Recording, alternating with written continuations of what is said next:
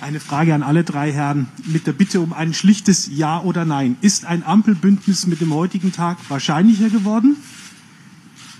Ich habe es gerade gesagt, ich finde, wir sind auf einem guten Weg.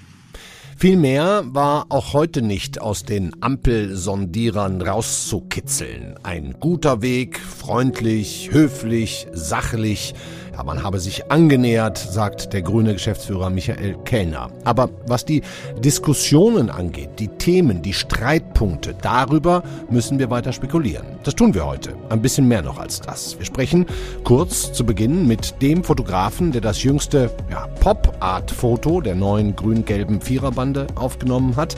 Wir fragen unseren Korrespondenten Johannes Leithäuser in Berlin, wie genau es jetzt weitergeht, welche Kröten wer zu schlucken hat und was eigentlich die Alternative wäre. Jamaika ja wohl kaum. Gerade zumindest nicht. Und dann als letzten Gesprächspartner haben wir den Wirtschaftsexperten und IFO-Chef Clemens Fußt, dessen Vorschlag, wie man hört, ernsthaft diskutiert wird, wie man die ganzen Modernisierungen und Transformationen, die Deutschland ja zweifelsohne braucht, bezahlen kann. Herzlich willkommen beim FAZ-Podcast für Deutschland. Heute ist Dienstag, der 12. Oktober. Ich bin Andreas Krobock. Schön, dass Sie dabei sind.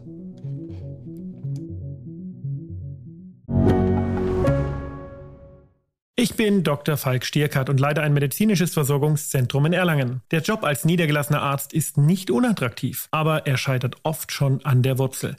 Wenn unser Studiensystem nicht darauf ausgelegt ist, genug Ärzte in guter Qualität auszubilden, wie soll die medizinische Versorgung in Mittelfranken dann gedeckt sein?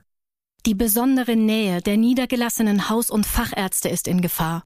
Was die Gesundheitspolitik jetzt dringend ändern muss, erfahren Sie auf rettetdiepraxen.de. Auch wenn uns die Ampelsondierer nahezu nichts über ihre Gesprächsinhalte verraten wollen, so sind sie doch allesamt sehr gut darin, sich auf Fotos und Bildern so zu inszenieren, dass wir den Eindruck bekommen, die verstehen sich, die packen das an, denen können wir vertrauen. Kurz nach der Wahl kam ja zunächst das viel besprochene Selfie von Baerbock, Habeck, Lindner und Wissing und gestern dann ein sehr ähnlich bemerkenswertes Bild. Dieselben vier im Gleichschritt auf dem Weg zu den Sondierungen. Wir haben uns gedacht, rufen wir doch einfach mal einen der Fotografen an, der diesen Auftritt, so kann man es ja sagen, fotografiert hat und zwar von der Nachrichtenagentur AFP und ich sage Hallo Christoph Stache. Hallo. Herr Stache, wollen wir zunächst mal versuchen, das Bild zusammen zu beschreiben? Mhm, Aus gerne. welcher Entfernung haben Sie es äh, eigentlich fotografiert? War das mit Objektiv? Das ist ein Zoom-Objektiv 70 bis 200 Millimeter. Mhm. Die Entfernung würde ich sagen, ja, vielleicht 5, 6, 7 Meter so in der Drehe. Mhm. Und da, dann sieht man auf uns zukommen, ne? links Habeck, dann Baerbock, dann Volker Wissing und dann Lindner und die gucken sich an, gucken gegenseitig so ins Zentrum, lächeln. Man hat fast das Gefühl, die reden darüber und sagen, hier, guck, jetzt fotografiert er uns wieder so schön. Also ich nehme an, dass es abgesprochen war. Ja. Also so war der Auftritt zumindest äh, anzunehmen beziehungsweise zu beschreiben, weil beide aus äh, getrennten Fahrzeugen. Ja und haben sich dort dann wohl an diesem Punkt auch getroffen. Das ist anzunehmen. Ja, das heißt, die Bildzeitung hat ja auch geschrieben, da seien extra noch Leibwächter, die aus dem Weg hätten gehen müssen. Also die, das heißt, äh, auch Sie gehen davon aus, die kamen mit verschiedenen Autos und haben sich dann an einer Stelle getroffen, haben gesagt, so und jetzt laufen wir hier schön im Gleichschritt auf die Kameras zu? Also gesagt, bestätigt hat uns das keiner, aber es ist eine Annahme sicherlich. Wirkt auf jeden Fall ikonografisch, ne? So wie so eine Mischung aus den, aus den Beatles und aus einem Western, wilde Entschlossenheit bei bestmöglicher Laune, aber Sie hatten schon das Gefühl, die vier wissen ganz genau, was sie da machen. Ne? Ja, es ist zumindest anzunehmen, weil heute war es eben äh, völlig anders und auch die Tage dazu, davor, dass äh, die Protagonisten also alleine gekommen sind, beziehungsweise äh, maximal zu zweit und nicht, nicht nochmal so geschlossen. Also ich nehme auch an, dass es kein Zufall war. Mhm. Sie fotografieren ja jetzt nun auch schon eine ganze Weile Politiker. Herr Stache, wie professionell nehmen Sie die in Sachen Selbstinszenierung wahr? Hat sich das verändert auch in den letzten Jahren? Das kann ich eigentlich äh, nicht bestätigen, dass es äh, in den Jahren zuvor genauso äh, inszenierte Bilder gab, beziehungsweise inszeniert in dem Sinne, dass man sagt, okay, man nutzt jetzt auch mal den Zufall aus oder man äh, spricht sich wirklich war, war vorher ab. Aber äh, dass, es, dass es nur eine Zunahme ist, würde ich nicht unbedingt sagen. Ich komme drauf, weil ich kurz mit unserer Fotografen-Ikone der FAZ, Barbara Klemm, gesprochen habe, die im Grunde ja ein halbes Jahrhundert deutscher Geschichte mit bebildert hat. Ähm, die meinte, heute sei es doch viel schwieriger aus ihrer Sicht, als damals, ne? weil man damals noch auch die, die, die Politiker mal in Situationen hatte, wo die vielleicht der ganzen Kameras nicht so gewahr waren. Ja, das ist, das ist gut möglich, ähm, weil letztendlich auch die Zahl der Fotografen aufgrund, dass die Technik einfacher geworden ist, auch zugenommen hat. Daraufhin äh, schirmt man sich natürlich als Politiker auch mehr ab. Mhm. Und ähm, auch letztendlich muss man auch also das ist auch hier zu beobachten, als Politiker sicherlich eine entsprechende Sicherheit mitbringen oder sich sichern lassen. Mhm. Einfach, weil gut, gerade in Zeiten der Corona sind ja nun im Prinzip auch die Bedrohungen für Politiker auch größer geworden, ne? sodass man auch in der Hinsicht mehr Sicherheit gewährleisten muss. Mhm. Und das ist auch hier zu beobachten, also dass jeder der Parteiprotagonisten äh, letztendlich auch äh, eine gewisse Sicherheit drumherum auch hat. Mhm. Wann ist denn für Sie ein Foto eines Politikers ein gutes Foto?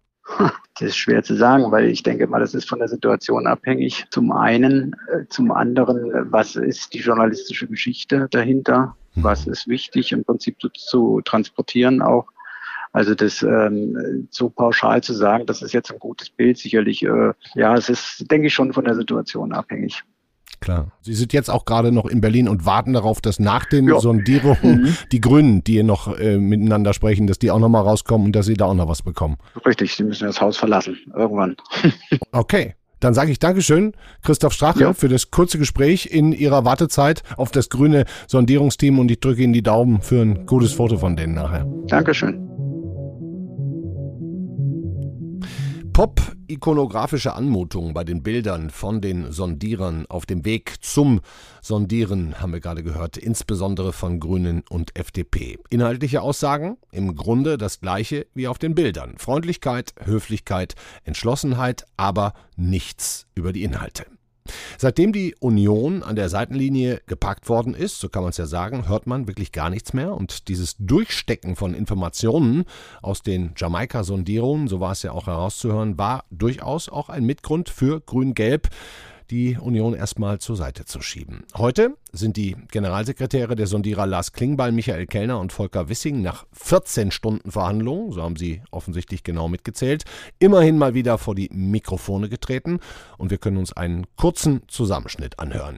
Und unser Ziel ist, dass wir bis Freitag eine Entscheidungsgrundlage haben, aufgrund derer wir dann darüber befinden, ob wir unseren Gremien die Aufnahme von Koalitionsverhandlungen empfehlen können. Bin ich auch optimistisch, was die nächsten zwei Tage angeht. Der großen Respekt vor. Die Aufgaben sind nicht zu klein, aber ich glaube, das kann was Gutes werden.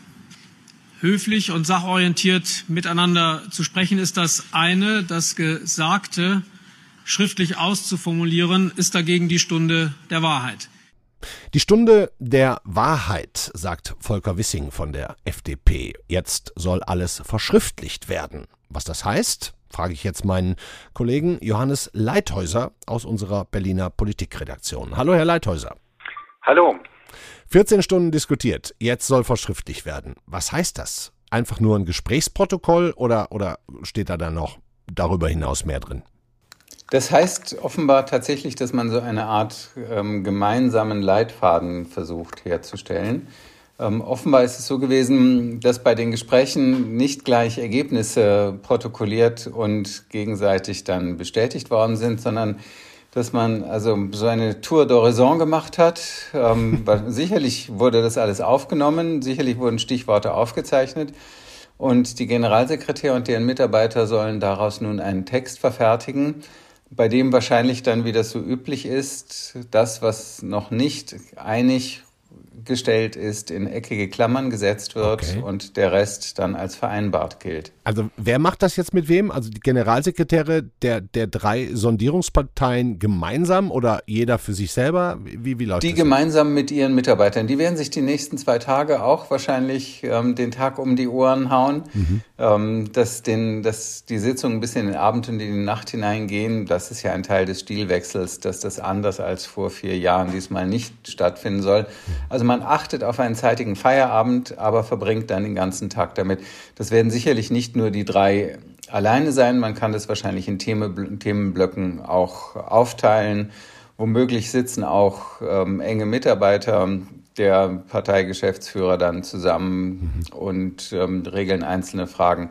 Ähm, Aber nicht die großen Köpfe der Parteien. Ne? Scholz fliegt ja, glaube ich, jetzt nach Amerika und äh, Lindner, Baerbock, Habeck, die haben jetzt mal ein paar Tage frei oder können sich zumindest um was anderes kümmern. Die sind da genau. jetzt nicht eingebunden. Ne?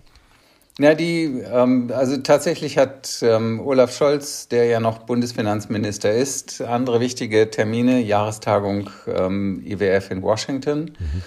Und die anderen werden mutmaßlich mal überlegen, was sie für Kompromissvorschläge anbieten könnten in den Fragen, in denen es noch Differenzen gibt. Und die gibt es ganz sicherlich noch. Ja. Also ich glaube nicht, dass jetzt nach den 14 Stunden man schon in jedem Politikfeld, wo die Positionen weit auseinander liegen, erkennen kann, wie eine Einigungsmöglichkeit aussieht. Hm. Aber immerhin haben die ja jetzt gesagt, es soll in den nächsten ich weiß nicht, 48 Stunden, Mittwoch, Donnerstag, entweder ein gemeinsames Positionspapier vorgelegt werden. Das wäre ja so eine Art Go für die Aufnahme von Koalitionsverhandlungen. Oder, ja, oder was eigentlich? Weiter sondieren? Oder was wäre die Sie Alternative? Sie werden bestimmt einen Entwurf machen, aber wie schon gesagt, da kann eben auch drinstehen, worüber man sich alles noch nicht einig ist. Das ist bei Vertragsverhandlungen ja ganz oft so. Das ist dann in bestimmter Weise gekennzeichnet.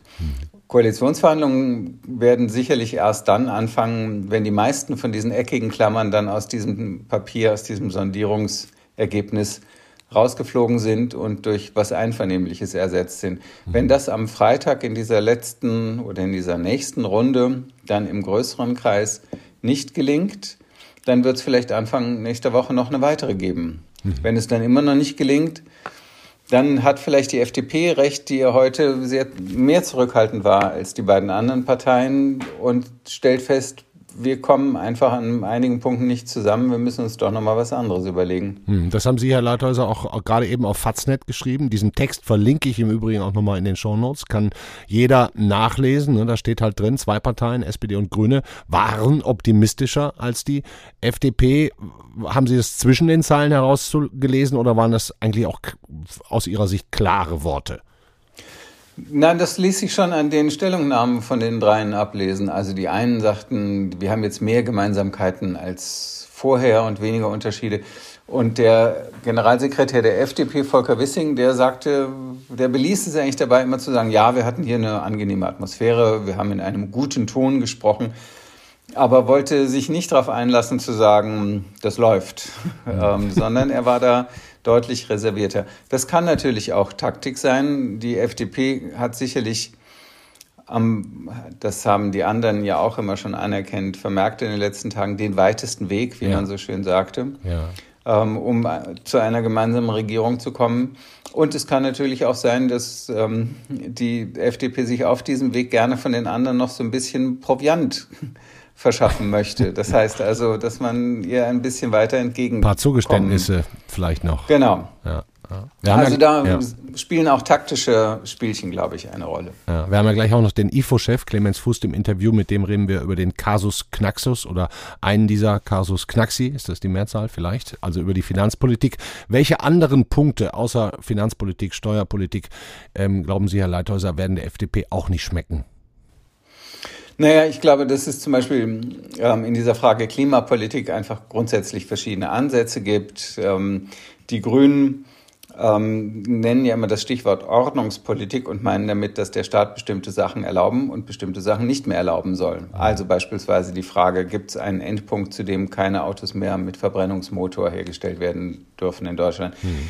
Die FDP sagt, ähm, wir können ewig Verbrennungsmotor Motorautos fahren, kommt nur darauf an, wie, das, äh, wie der Treibstoff hergestellt ist. Wenn der klimaneutral hergestellt wird, egal ob das Wasserstoff ist oder synthetische Kraftstoffe, dann kann man doch auch einen Verbrennungsmotor beibehalten. Lass doch mal selber den Markt entscheiden, was der für besser hält. Wir müssen nur einfach regeln, dass der Schadstoffeausstoß verbindlich sinkt. Mhm. Da zu, zusammenzukommen, wird auch nicht ganz einfach sein. Mhm.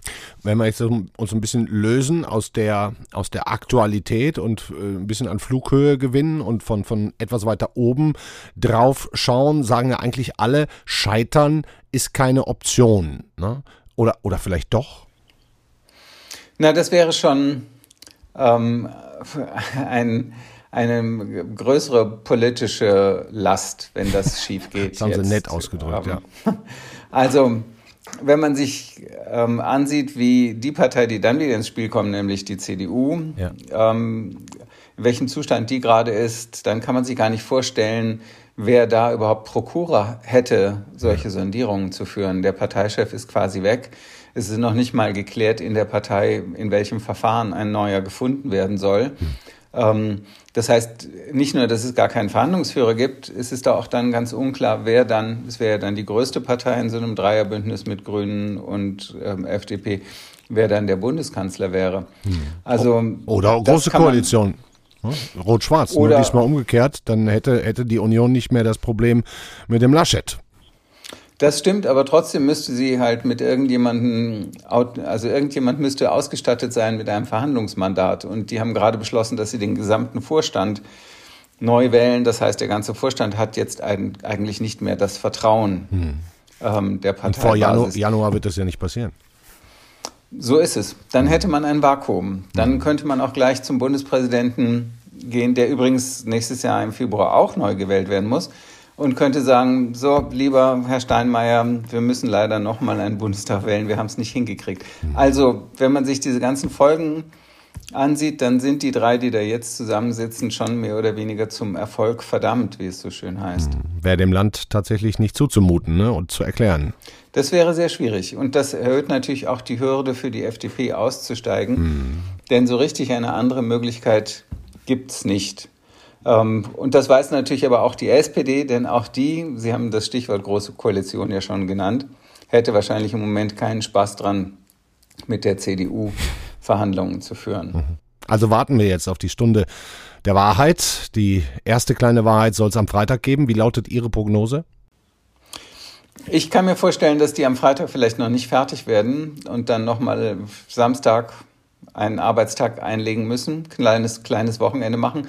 Aber am Schluss wird es ein ähm, gemeinsames Positionspapier geben, da bin ich einigermaßen zuversichtlich. Und dann wird es Koalitionsverhandlungen geben, die hoffentlich auch etwas zügiger vonstatten gehen, als das in der Vergangenheit der Fall war, wo die Unsitte sich eingeschlichen hat, dass man also jedes Detail in diesem Koalitionsvertrag geregelt hat die dann anwuchsen auf solche dicken Schwarten von mehr als 120, 130 Seiten. Hm. Aber wenn die drei Partner sich einander misstrauen, dann möchte jeder natürlich lieber schriftlich festgehalten haben, was ihm am Herzen liegt. Hm. Es wird also auch schon ein kleiner Hinweis sein darauf, wie diese, dieses Bündnis gemeinsam in die Zukunft geht. Hm. Und wie viel Vertrauen da ist. Genau, ja. Dankeschön, Johannes Leithäuser. Ich danke sehr.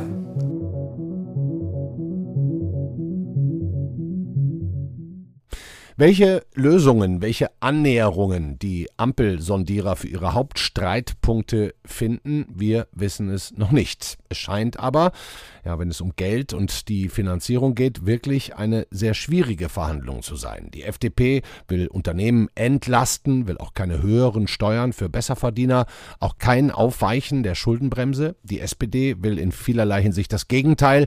Entlastung für Einkommen unter 100.000 Euro, dafür Spitzenverdiener stärker zur Kasse bitten. Ja, und die Grünen, die wollen hauptsächlich richtig viel Geld zur Finanzierung des Klimaprogramms. Man schätzt irgendwas um zwei Billionen Euro auf der Langstrecke. Wie also kriegt man das alles zusammen? Eine Idee hatte nun der Chef des IFO-Instituts und die kann er uns jetzt mal in Ruhe nahebringen. Ich sage Hallo, Clemens Fust. Grüße Sie, Herr Krobock. Herr Fust, zunächst mal, damit würde ich gerne anfangen. Wir haben es ja ganz grundsätzlich mit einer blöden Situation zu tun. Eine neue Regierung, die hätte gerne viel Geld zur Verfügung, hat sie aber nicht. Im Gegenteil, ein Dilemma. Ja, das ist ein Dilemma, allerdings kein ungewöhnliches. Die meisten Regierungen stellen fest, wenn sie anfangen, sie haben viele Versprechen gemacht, es gibt viele Wünsche und das Geld ist knapp. Das ist auch ganz gesund, denn wir wollen ja auch, dass der Staat mit dem Geld sorgfältig umgeht. Mhm. Aber ganz grundsätzlich lässt sich doch auch sagen, Modernisierung und Transformation unseres Landes müssen erstens sein, kosten aber zweitens Geld, das wir nicht haben. Genau, Modernisierung ist wichtig. Wir sind in einer kritischen Phase. Wir brauchen große Investitionen im Bereich der Digitalisierung, im Bereich der Dekarbonisierung, zum Klimaschutz, auch zur Anpassung an den Klimawandel, der ja kommen wird. Mhm. Da müssen wir viel tun und das sind Investitionen im öffentlichen Bereich, vor allem aber, und das ist der Löwenanteil, wir brauchen hohe Investitionen im privaten Bereich, in den Unternehmen, bei der Gebäudedämmung und das wird wahrscheinlich nicht ohne öffentliche Unterstützung funktionieren. Weil die es dann nicht machen einfach wenn sie nichts kriegen. Ja, genau, weil sie es nicht machen, vielleicht auch nicht machen können. Ähm, die eine Idee ist natürlich durch höhere CO2-Preise Investitionsanreize setzen, aber das allein wird wahrscheinlich nicht funktionieren, sondern der Staat muss da auch positive Anreize setzen, also diese Investitionen unterstützen. Mhm. Können Sie in etwa sagen, wie viel Investitionen auch dafür benötigt werden? Haben Sie da eine Idee? Ja, das ist sehr schwer zu schätzen. Für die Investition des Staates, also den kleineren Teil, äh, gibt es Schätzungen so in Höhe von 450 bis 500 Milliarden Euro. Da sind aber viele Ausgaben drin, die man auch privat finanzieren kann, zum Beispiel Netze für Wasserstoff oder Fernwärme, hm. Äh, Schienenstrecken, sozialer Wohnungsbau. Das kann man auch alles privat finanzieren. Aber wir reden auf jeden Fall über sehr große Beträge. Aber das ist alles sozusagen zusätzliches Geld, genauso wie das Klimaprogramm, das die Grünen gerne hätten, für das sie ja auch Billionen wollen. Das ist alles nochmal on top auf dem normalen Staatshaushalt, den wir sowieso haben und der eh verschuldet ist, oder? Naja, das würde ich nicht so sehen. Das ist ein kritischer Punkt. Wir müssen natürlich schon überlegen, was sind daran eigentlich private Investitionen, also gar keine Dinge, die auf den Staatshaushalt zukommen. Wo müssen wir staatlich fördern? Das belastet dann den Staatshaushalt. Und, das dürfen wir nicht vergessen, wo können wir auch bestehende Ausgaben reduzieren? Äh, es wäre eine schlechte Politik angesichts dieses Finanzbedarfs zu sagen, wir erklären erstmal all die vielen Ausgaben, die wir schon in den letzten Jahren draufgelegt haben, wir erklären die als sakrosankt und äh, legen jetzt nur noch drauf. Wir müssen natürlich priorisieren und dazu gehört auch eine Kritik der bestehenden Ausgaben. Hm, nun sind ja die Programme und Ideen der Ampel-Sondierer gerade in Sachen Finanzen echt noch weit auseinander. Sehen Sie da eigentlich, Sie werden das ja auch äh, haarklein verfolgen, sehen Sie da eigentlich irgendwo einen Kompromiss, bei dem A, keiner sein Gesicht verliert und B, auch seine Basis nicht vor den Kopf stößt? Ich glaube, so ein Kompromiss geht schon. Äh, ohne mehr Kreditaufnahme wird es nicht funktionieren, das ist klar. Aber diejenigen, die die Schuldenbremse verteidigen, sagen ja vor allem, uns geht es darum, dass jetzt nicht quasi ein Blankoscheck ausgestellt wird und das Geld dann in konsumtive Staatsausgaben fließt, also gar nicht wirklich mehr investiert wird. Hm. Und äh, da könnte man es eben so machen, dass man sagt, gut, wir äh, konkretisieren erstmal, was ist, was sind denn genau die Maßnahmen? Statt jetzt einfach zu sagen, so und so viel Geld brauchen wir, müsste man erstmal kon konkretisieren, wofür soll es denn genau ausgegeben ausgegeben werden. Mhm. Dann im zweiten Schritt, bevor man neue Schulden macht, müsste man eine äh, Spending Review, wie man sagt, also eine Überprüfung der bestehenden Ausgaben durchführen, um zu sehen, was können wir eigentlich beitragen aus den Ausgaben, die wir schon hatten. Wir haben jetzt einfach neue Prioritäten mhm. und äh, dafür muss man Ausgaben verlagern. Das würde der FDP entgegenkommen und äh, dann würde man sagen, wenn man das erschöpft hat, einigt man sich eben auf ähm, Schuldenfinanzierung, ohne die Schuldenschranke über Bord zu werfen. Hm. Und da gibt es eben Möglichkeiten über Investitionsgesellschaften, Rücklagen. Das käme dann eben den Grünen und der SPD entgegen. Ja, die Grünen wollen ja gerne so eine Art öffentliche Investitionsgesellschaft gründen. Ne? Das ist so eine Art Fonds, mhm. den sie aufbauen wollen. Aber da hat jetzt die FDP gesagt, nee, nee, nee, nee, das ist Bilanztrickserei. Ähm, wie, wie, sehen Sie das? Wie würde das naja, überhaupt funktionieren? Ja, man, das funktioniert so, man gründet eine Gesellschaft. Ein Beispiel wäre die äh, Deutsche Autobahngesellschaft oder äh, es gibt auch äh, zum Beispiel die Deutsche Bahn. Und äh, was der Bund tun kann, das ist mit den Regeln der Schuldenbremse. Aber die kostet ja nur Geld, die Deutsche Bahn. Ja, aber trotzdem, man kann dort investieren. Es geht ja darum, neue Bahnstrecken okay. zu bauen. Und der Bund kann auch mit, auch mit Schuldenbremse jetzt einen Kredit aufnehmen und die Bahn mit Eigenkapital ausstatten. Und dann kann die Bahn das investieren äh, und die Schulden dann ja auch später bedienen ähm, die die, die, die äh, äh, Bahn eventuell macht oder eben das Eigenkapital bedienen durch Dividenden an den Staat mhm. später. Da fließt also auch Geld zurück. Das geht mit der Schuldenbremse. Was da nicht geht, das ist zum Beispiel ein Abschreibungsprogramm für private Investitionen oder Zuschüsse zur Gebäudedämmung. Und der größere Teil der Investitionen muss ja im privaten Sektor stattfinden, also Förderungen über solche Investitionsgesellschaften äh, zu, zu finanzieren, ist schwieriger. Also zumindest für, für private ähm, Zwecke. Genau. Nun haben Sie ja jetzt auch Ihren ganz eigenen Vorschlag eingebracht in die Debatte, weil das hat ja auch mit der Schuldenbremse zu tun. Vielleicht mhm. Nummer eins zur Schuldenbremse, die wurde ja sozusagen jetzt erstmal außer Kraft gesetzt wegen der Pandemie und die ist auch noch im kommenden Jahr, weil das ist, glaube ich, bei Ihnen ein ganz wichtiger Punkt, 2022 nochmal außer Kraft gesetzt. Ne? Genau, der Plan ist, dass man die im nächsten Jahr nochmal außer Kraft setzt, weil die Wirtschaft sich weiter erholen muss zunächst von der Krise. Mhm. Äh, das ist in der Schuldenbremse auch vorgesehen, dass man sie eben in Krisensituationen aussetzen kann. Später muss man dann allerdings einen Tilgungsplan für zusätzlich aufgenommene Schulden vorlegen, aber erstmal kann man höhere Schulden machen. Mhm. Wie viel haben wir jetzt insgesamt bisher zusätzlich aufgenommen? Haben Sie das gerade im Kopf? Seit der ja, Pandemie? Das, ja, das ist nicht so leicht auszurechnen, aber so als Orientierung etwa 15 Prozent des Bruttoinlandsprodukts, ähm, also so runde 500 Milliarden kann man. Man muss ja überlegen, wie hoch wären die Schulden ohne Krise gewesen. Ne? Also 500 Milliarden. Mhm. Die sind, die sind on top dazugekommen. Wie ist jetzt Ihr Plan? Also Sie haben ja im Grunde, wenn ich das so einigermaßen richtig verstehe, gesagt, wir, wir könnten das Jahr der Schuldenbremse 2022 nochmal nutzen, um weitere Schulden aufzubauen, die wir aber dann wiederum für Modernisierung und Transformation eigentlich benutzen.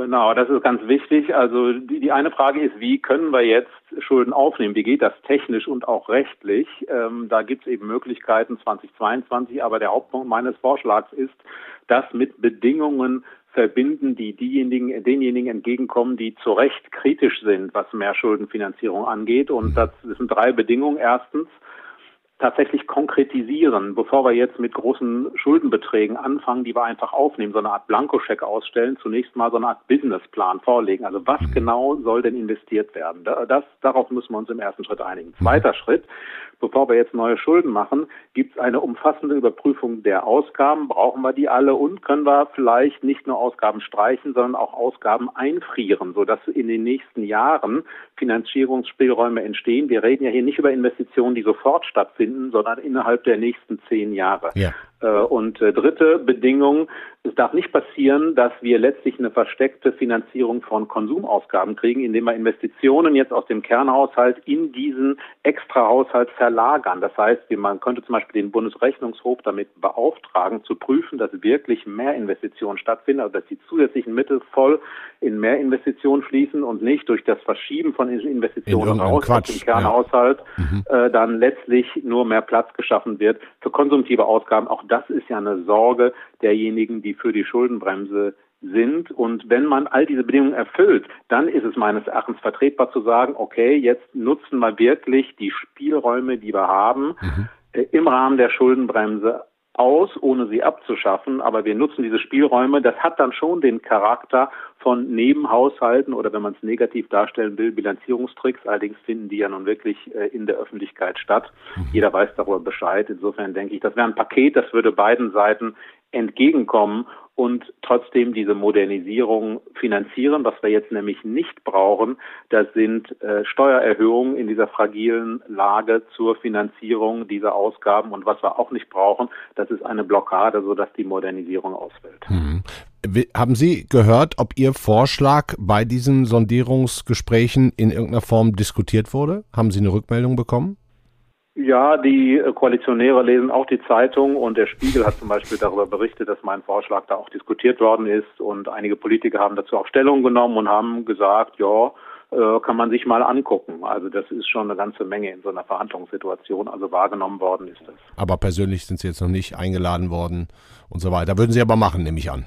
Dafür sind Sie da. Ja, wenn ich es wäre, würde ich jetzt äh, nicht darüber reden. Herr Fust, haben Sie herzlichen Dank. Ich glaube, wir dürfen wirklich sehr, sehr gespannt sein, wie dieses riesige Modernisierungs- und Transformationsvorhaben finanziert werden soll. Ganz einfach wird es auf jeden Fall nicht. Genau, es wird, bleibt spannend. Dankeschön. Danke. Tschüss, Herr Kork.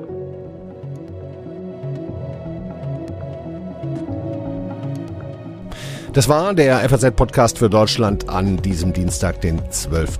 Oktober. Ich hänge Ihnen nochmal zwei Texte in die Show Notes. Zum einen Johannes Leithäuser, der das, was er ähm, in der Mitte unseres heutigen Podcasts erzählt hat, auch nochmal aufgeschrieben hat und dann auch den Gastbeitrag von Clemens Fuß, den Sie gerade gehört haben, wie er sozusagen die Transformation in Deutschland, die viel Geld kosten wird, zu zahlen gedenkt. Sein Vorschlag wird, so hört man ja durchaus auch in Berlin aufgenommen und diskutiert, vielleicht auch gar nicht so dumm, diese Idee. Das war's für heute. Ihnen einen schönen Abend. Morgen ist der Kollege Simon Strauß wieder für Sie da. Bis dahin, ciao.